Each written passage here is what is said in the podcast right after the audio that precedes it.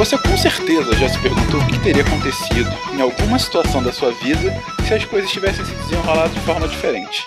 E certamente já se perguntou o que poderá acontecer se determinadas coisas mudarem, ou continuarem a ser como estão. Imaginar possibilidades futuras e reimaginar cenários passados é uma das características mais sofisticadas e talvez mais únicas da mente humana. A capacidade de fazer suposições ou demais é a raiz da inteligência.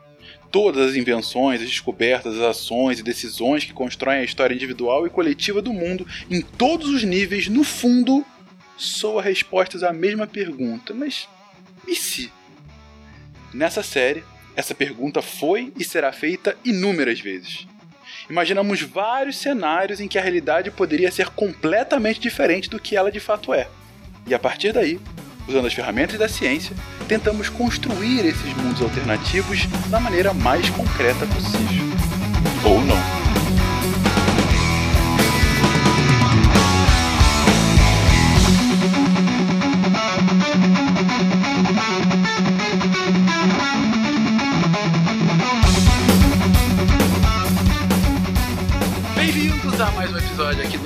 Nosso querido Contrafactual e falando mais uma vez de história com a equipe também que estava no nosso primeiro episódio. Eu, Fencas, estou aqui com o Pena. Uau!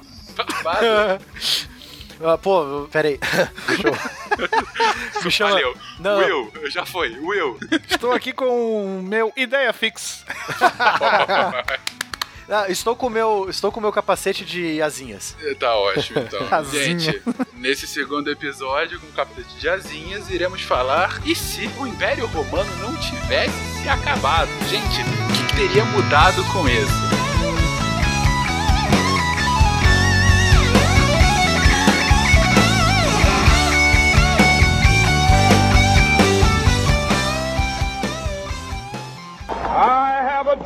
that one day shall be exalted. Then they will have my dead body, not my obedience. That's one small step for man, one giant leap for mankind. A nação quer mudar. A nação deve mudar. A nação vai mudar. A maior potência do planeta é alvejada pelo terror.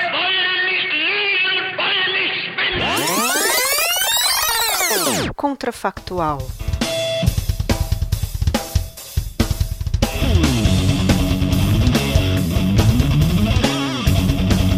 Mas aí eu quebro você, Fencas. Me quebra. Eu vou quebra quebrar não. você que eu vou falar o seguinte em certo termos, em certos termos, o Império Romano não acabou ainda. Ah, lá vem você, barbado. ah, não. Não, me venha com coisa de advogado. Eu tô falando aquele Império Romano que a gente conheceu lá do século 3 a.C. até exatamente o do Ah, mas, mas e o nosso pontífice máximo da Igreja é, Católica? Ele tá lá, pelo, hoje é um estado totalmente separado. Eu tô falando do Império Romano, se o Império Romano não tivesse caído pelos bárbaros ao longo dos séculos 2, uh, 3 e 4 depois de Cristo? Bom, primeira coisa, né? Era um império escravista. Então acho que manteria o que tá funcionando, né? Os caras manteriam essa ideia de escravismo. E aí? Não sei, teria tanto escravo para conseguir é, funcionar o império? Ou pior, ele aguentaria tanta guerra para conquistar mais território para ter mais escravo? Então, aí ele teria que é. parar de crescer em algum momento, né? Porque não, não, e, e, e, parou, né? Tanto que no século I teve a famosa Pax Romana, né? A paz romana, onde estagnou a, as fronteiras, né? É, a muralha de a Adriano muralha como de Adriano, símbolo máximo. Né? Exato, né? aí ó, não vamos mais subir, vamos ficar aqui. Ficaria ali mesmo, então, é esse vamos cenário. aqueles caras aqueles cara com, com tanguinha e tudo pintado de azul dão medo na gente. Mas então, e se ele não tivesse acabado? É, ele teria o quê? Ter ter crescido mais? Não, assim, se para manter a mesma estrutura da qual ele foi criado, teria, mas ele, ele teria que se, é, ter se, se acomodado. Então, o que eles estavam fazendo para se acomodar era trazer as populações né, bárbaras para dentro do império, prometendo terras, prometendo direitos, dando ali é, é, algumas regalias. Seria isso que teria mantido? A diferença é que os bárbaros não se revoltaram? Porque você vê, não sei. Ou seria um, um Império Romano anterior a esse que estava é, perseguindo e se expandindo e, e, e, no sentido mais de, cara, não queremos nos misturar. Eu não sei qual desses dois impérios. Ou os bárbaros seriam os, o, a próxima geração de escravos. Também. Exato. Poderia conquistar a, a parte da Gália, já que a França não vai existir com esse nome, né? Mas conquistaria a Gália e expandiria ali numa crescente em direção ao norte, se tivesse força pra isso também, né? E tinha força pra isso? Tinha. Força sim. Força militar sim, porque ah, vai ser justamente a anarquia militar um dos pontos que nós usamos para explicar a queda de Roma. Verdade. Se a gente eliminar esse primeiro ponto, a queda vai se tornar muito mais tarde ou ela nem vai acontecer, talvez. Ou, ou talvez até, é, tem uma teoria que eu, que eu vi também, que a, o próprio Império Romano, ele ia se germanizar ao longo do tempo. E com essa expansão ao norte, para o norte do rio Danúbio e o norte do rio Reno, é, você teria essa influência germânica muito maior, mesmo sendo escravos ou como população colonizadora, né? É, aí você já tá indo numa consequência. Vamos ainda vamos mudar aqui. Eu vi duas possibilidades. Uma de mudança estrutural interna, que foi o que Pena propôs agora, que é alterar a forma como a sociedade conseguia se, se, se manter, é, começar a deixar de ser escravista para, por exemplo, começar a atrair população de fora sem necessariamente essa diferença entre um cidadão e um não cidadão, e aí começa a se adequar. Teria aí que fazer algumas concessões, exato. isso, aí você não tem uma ruptura social tão grave, né? É, ou o que o Will falou agora é a ideia mais belicista de que de alguma forma o Império consegue manter o seu ímpeto e consegue continuar crescendo, inclusive conquistando as tribos que futuramente o iriam conquistar. E dentre as duas a gente podia ser mais pacífico, mas hoje eu tô malvado, vamos então pra segunda. Guerra, sangue! A máquina continua crescendo. Exatamente, o Império continua crescendo, não há Pax Romana, Roma continua expandido, inclusive conquistando territórios. Os celtas conquistando, a Gália conquistando. Então aqui, aqui a gente pode tirar a Irlanda, tipo, a Irlanda vai virar uma província é, romana. Isso é uma coisa que não, não tinha acontecido antes. Beleza, e aí? Dessa forma, Roma conseguiu se sustentar. Ela não caiu. O que, que seria. é, O que, que aconteceria? A, a Bretanha seria conquistada mais do que já foi, e a Irlanda viraria um puxadinho, um anexo romano, né? Então nós temos a, a- totalidade. ali Possivelmente uma fabriquinha de escravos. do- sim, nós temos a totalidade norte da Europa sendo dominada. Então, o cara já, já se deu bem no tabuleiro do War, pra começo de conversa, certo? A França. Da França pra cima, Senato, Senatus Populus que Romanos. Tá fincada lá o estandarte, né? Infelizmente, o Asterix e o Obelix não foram páreo pro César.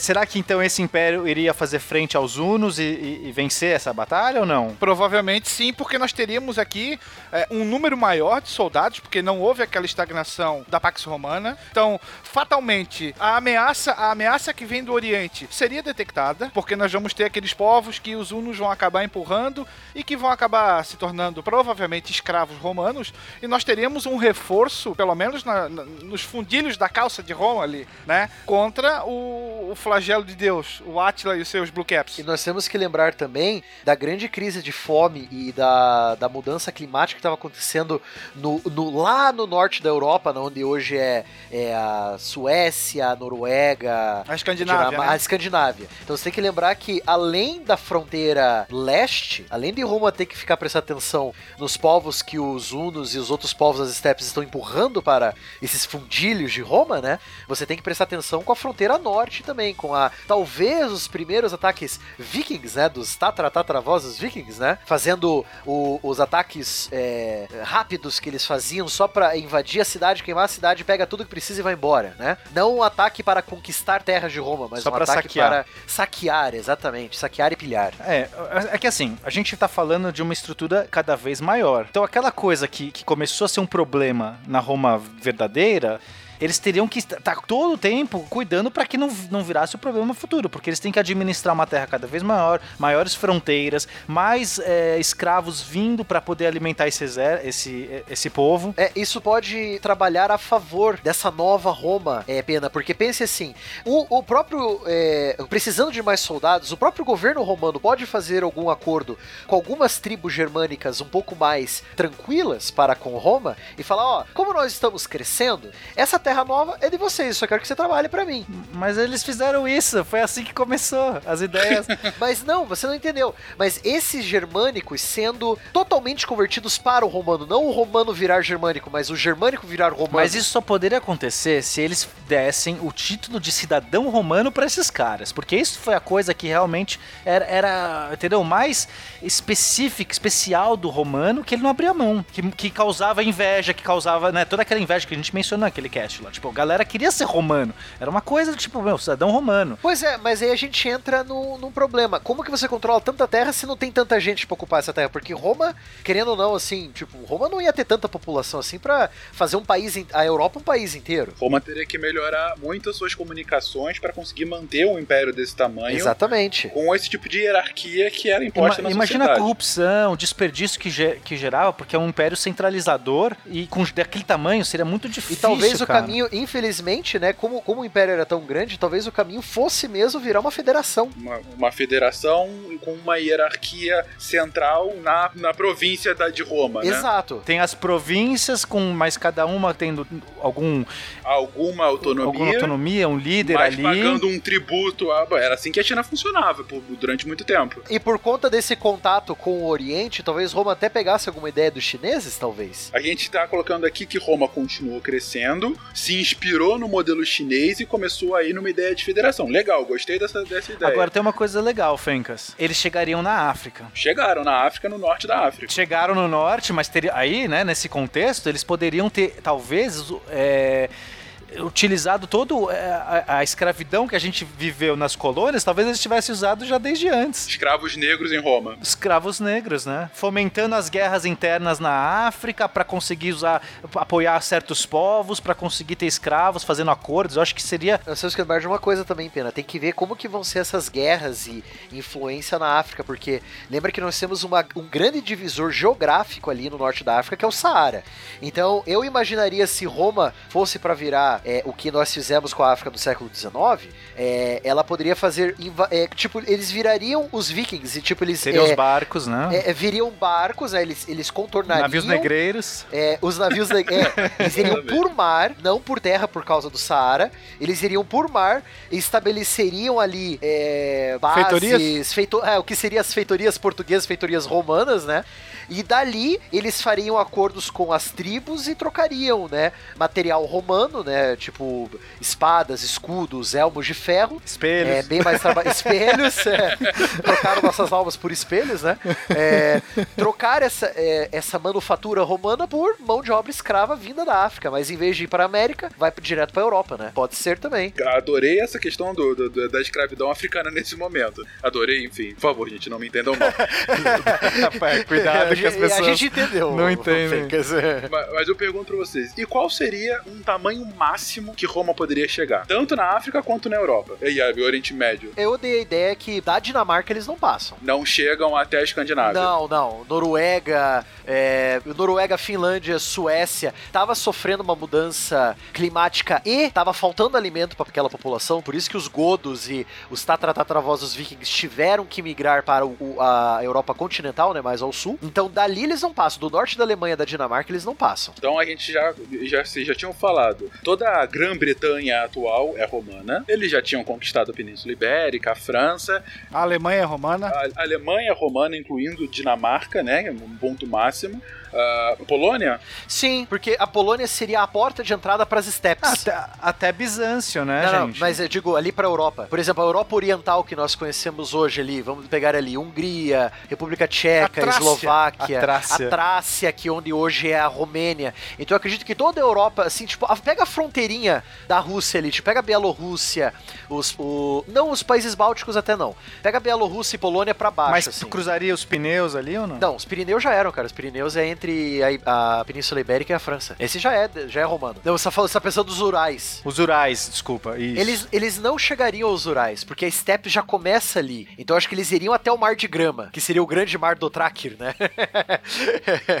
eles iriam até as steppes russas, porque dali é muito grande, é muito amplo. é uma planície muito gigantesca e já é, já é a terra dos povos do Átila, né? Dos povos das estepes. Então eu acredito que eles não iriam até ali. Ou seja, eles sobreviveriam ao, ao que foi a ameaça Una, só que não avançariam pra onde era o seu berço. Isso, porque eles sabem que se eles atacarem um país tão aberto. Não, ali, ali eles não vão conseguir. Ali vai. Não, porque o modelo do exército romano é totalmente infantaria. Exato. O- os Unos são móveis, eles, eles giram, eles correm, eles tipo, te atiram flecha de ponta cabeça e você morre, cara. Se você pegar esse modelo fixo em infantaria e avançar para um, um campo aberto, onde a cavalaria tem, tem mais potência, e a cavalaria dos povos das estepes era muito melhor que a cavalaria romana, então eles sabem que é suicídio. Então eles vão. Aquilo lá. A, a fronteira da atual Rússia, da Rússia Europeia, né? A fronteirinha ali, o desenhadinho no ma- nosso mapa político. Eu acho que ali seria o ponto de parada. Ali seria, tipo, os últimos fortes, a última fronteira de Roma seria ali. E o Oriente Médio? E os povos is- islâmicos? Que não são islâmicos ainda, né? Que não são,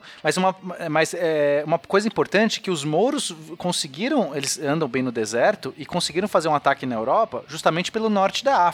Não chegariam na, na, na Ibéria. Mas tem que lembrar também o seguinte: talvez, como Roma estava é, é, crescendo e tal, e como tem o Saara, eles, eles não seriam capazes de atravessar o Saara sozinhos, as tribos do Saara, que é aí entre os mouros, né, seriam tipo a porta de entrada para Roma, tipo, seria a porta de entrada terrestre, enquanto Roma tentaria dar a volta pela África por mar, né, como seria o contorno que os portugueses fizeram na nossa linha do tempo é, eles também fariam acordos com os mercadores mouros, porque lembrando que a maioria dos berberes e mouros do norte da África eram comerciantes. que eu imagino que existiria uma grande tensão ali. E eu acho muito difícil esses povos é, é, orientais não quererem fazer ataques ou de algum jeito pressionar essas bordas, porque eu acho que se tornaria um grande gigante crescendo, né? O mundo inteiro ali, né? as bordas com o leste ficariam muito, é, sei lá, pressionadas com isso, com esse crescimento, porque meu, tá crescendo, tá crescendo, crescendo, mas para onde? Eu não sei. Eu acho que eles não conseguiriam entrar na, na Península Ibérica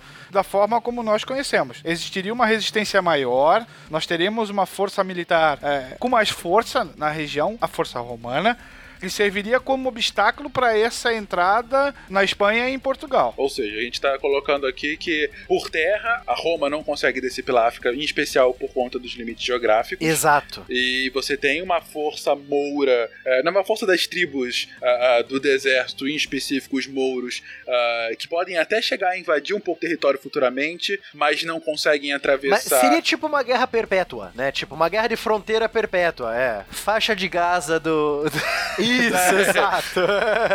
mas é, tá aí, pena, você falou, você falou que ah, mas tá crescendo, crescendo, não para. Mas a gente acabou de falar que para por conta da geografia e do clima, né? Então você tem Roma vai parar aonde a natureza vai dizer pra ela parar, entendeu? Olha que poético, Roma vai parar até onde a natureza diz pra ela parar. Barbado poético. Mas a a gente colocou aqui que a oeste ela parou por conta do mar, ao norte ela parou por conta do frio, ao sul ela parou por conta do calor, né, e da, e da secura do Saara.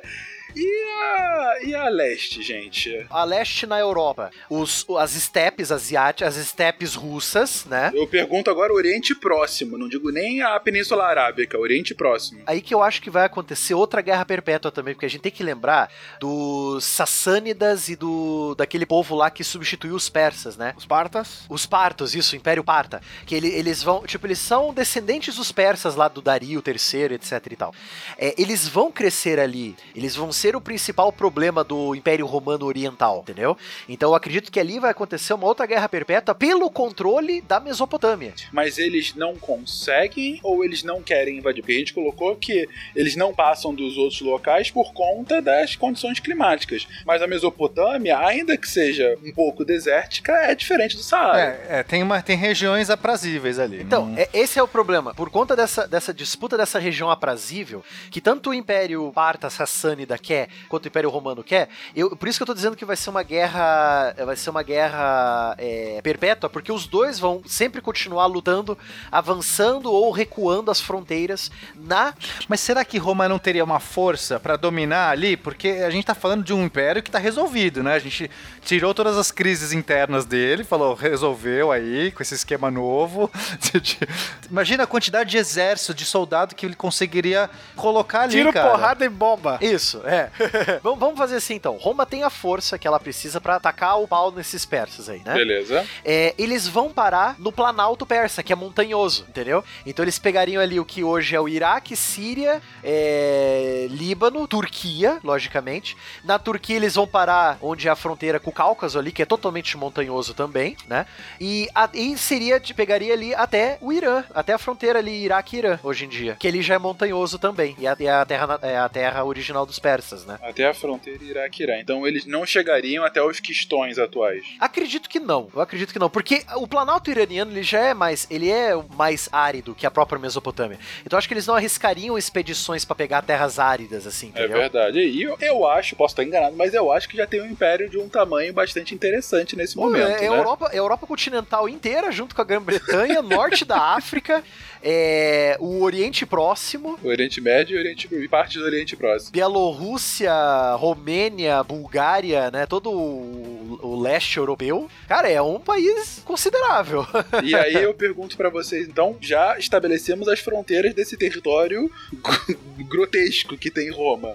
E já estabelecemos até a forma política que vai ser espécie de federação. Uma federação imperial, é. Imperial, exatamente. A pergunta é: vocês conseguem identificar mudanças culturais muito significativas, significativas a partir daí? Com certeza. Por exemplo, Por exemplo, quanto, quanto maior a região, maior as pessoas que vão morar lá, querendo ou não, e maior vai ser a diversidade cultural que esse império vai ter. Então eu acredito que nós estaríamos vendo um império austro-húngaro em tamanho família, sabe?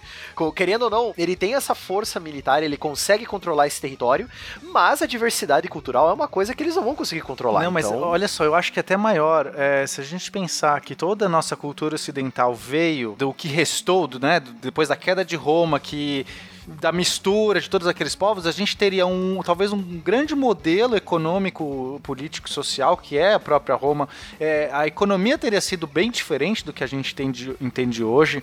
Teria sido uma coisa muito mais estatal, né? Se a gente está entendendo que é- esse império continua um império centralizador e, e- e a lei romana vai se tornar uma coisa muito mais absoluta.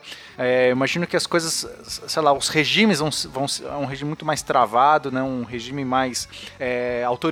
O que, que vocês acham? Não sei. Não teria espaço para crescimento de religiões tipo o cristianismo, que diz que é contra a ideia do imperador ser quase um deus na Terra, né? Que tinha essa ideia também. Ou a- acabaria justamente o contrário. Levaria a bandeira cristã e fincaria o cristianismo pelos pontos mais distantes da Europa. E aí a gente tem uma influência muito grande da religião. Talvez os bispos fossem utilizados em, em pontos da, da própria administração. Como até governadores, exato. Tanto que é até engraçado que pro final da nossa Roma, da, da Roma do nosso tempo, aqui, da nossa linha temporal correta, é, ela usa o termo diocese como divisão é, política também, né? Isso aí. Então, temos que lembrar disso. o- a religião acaba sendo um proto-nacionalismo romano. Talvez é um, um, um termo não de. O, no- o cristianismo na Roma, do- da nossa linha temporal, ajudou Roma a cair. Mas nessa Roma fortificada, é, super badass, né? é, o cristianismo seria um fator unificante. É, eu acho que é um fator unificante nesse Eu, caso. eu diria um fator unificante, sim. Com o, com o imperador sendo o próprio Papa. Então, além de ser o. o- além de ter o- o- a política na mão, ele vai ter a religião na mão. Então, realmente, eu acredito que seja, seja uma Agora, a ajuda. política escravista continua e aí, né, imagino que isso vira um modelo. Ah, sim, continua por causa das expedições à África, né? Sim, a gente falou das feitorias romanas, né? Então o capitalismo não ia. Não, não, não tem mais capitalismo aí nesse contexto. Exatamente. Ou demoraria mais tempo, né? É, é, teria que passar muito mais tempo. né? Se essa estrutura se mantém, então por que mudar? Né? Um império gigantesco, ele se. Não muda em time que está ganhando. E aí não vai ter países, né? Vai ser tipo esse grande império. É, vai ser esse grande império dividido em federações, é, só que todas governadas pelo império, pelo imperador. A América não sofreria as consequências das grandes É, navegações. não teria por que nem ter as grandes navegações. Exato. Então nós teríamos uma América indígena.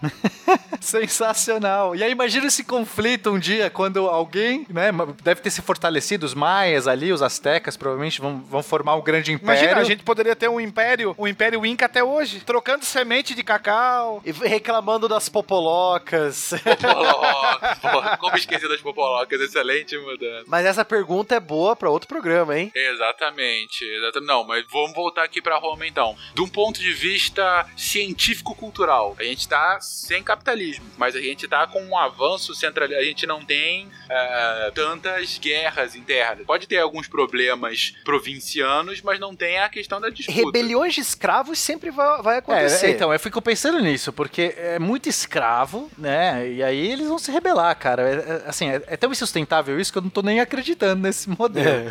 Mas supondo que ele é real.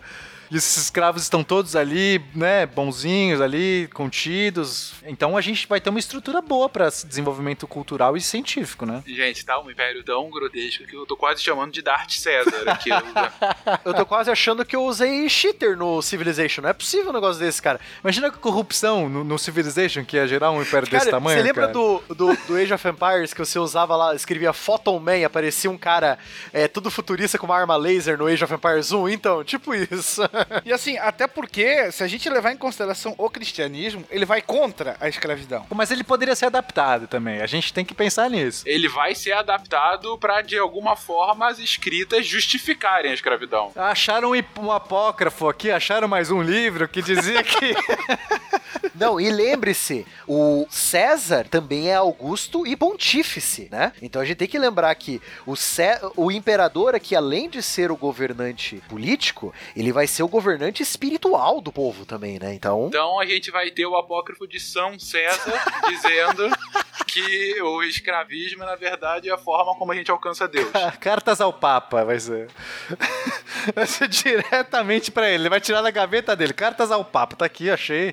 Bom, a gente tá aqui com um cenário grotesco de um ponto de vista humanista, na verdade, porque o humanismo tardaria a acontecer. Todos os ideais de libertários, O próprio individualismo também. o individualismo, é é verdade. tudo pelo império, porque você, você tem uma guerra perpétua com os mouros e povos do deserto na África. Possivelmente uma guerra perpétua na fronteira, o que seria hoje Irã e Iraque, né? Uma guerra perpétua pra segurar os hunos e os povos das estepes. Então você tem que ser um estado totalmente militarista. Nossa, então é um militarismo gigantesco pra lá, um militarismo pra justificar a escravidão nas feitorias africanas e pra conter as possíveis rebeliões desse império, Exatamente. que é um poço de corrupção. Não deve ser legal não ser romano nesse império, né? É verdade. Não tem como dar certo. Mas ainda assim você teria diferenças culturais específicas em territórios mais afastados, né? As próprias, os próprios idiomas derivados do latim seriam É, diferentes. assim como no Brasil a gente tem um monte de idiomas e re- regionalismos, teria isso lá também. Não teria como tirar isso. O, o português mesmo, ele seria muito diferente, porque lem- lembre-se que é, os suevos e os visigodos influenciaram muito o latim vulgar da Península Ibérica. E como isso não aconteceu, né? Não, o espanhol seria totalmente diferente, porque você não tem invasão moura. Talvez não, talvez não seria nem o espanhol, né, que nós conheceríamos hoje, né? Não, o, seu, o próprio inglês, a gente não teve a invasão dos, dos anglos e dos saxões, isso não teria acontecido. É, é verdade. Você não teria também. na- a ideia de Portugal simplesmente não existe. Não. Portugal é só a Lusitânia, outra É, província dentro do império. É a Lusitânia e olhe lá, né? Meu Deus. É, realmente. A, a diocese da Lusitânia. Gente, últimos comentários sobre isso. Abemos papa. Habemos Papa. Abemos César. Habemos César Papa, né? Que é quase a mesma Tô coisa. com medo, de cara, dessa Roma. Nunca mais vou olhar pra Roma com os mesmos olhos. A Steam vai dar uma olhada na minha conta, que, que eu usei um cheater aqui agora. Não é possível um negócio desse. Vão, vão me banir da Steam agora. Ficou bizarro. Ficou bizarro. É isso então. Querido ouvinte, ficou bizarro. Eu não sei se a gente voou um pouquinho demais e a gente roubou demais pra isso dar, dar certo. Mas comenta aí o que, que vocês acharam. Comenta aí o que, que vocês acham que poderia ter sido diferente. Ou até comentem outras formas do Império Romano simplesmente não ter deixado de existir. Adoraríamos ler suas ideias. Exatamente, a gente deu aqui duas hipóteses mais factíveis, sendo que essa que a gente usou, a gente chegou à conclusão que é um pouquinho. É, é, Porque você quis, você que está malvado. Você, o Fencas, hoje. escolheu, cara. Jogou a carta do host. Eu joguei a carta do host e mantive pra porque a guerra é pra ser colocada aqui. Mas comenta aí, gente, e enfim. E comenta se vocês estão gostando desse formato e que, pelo menos aqui desse lado, tá sendo divertido pra É verdade, caramba. cara. É rapidinho, mas é intenso, né, cara? Exatamente, gente. Victor! Toma, Victor! Um abraço, gente. Até logo.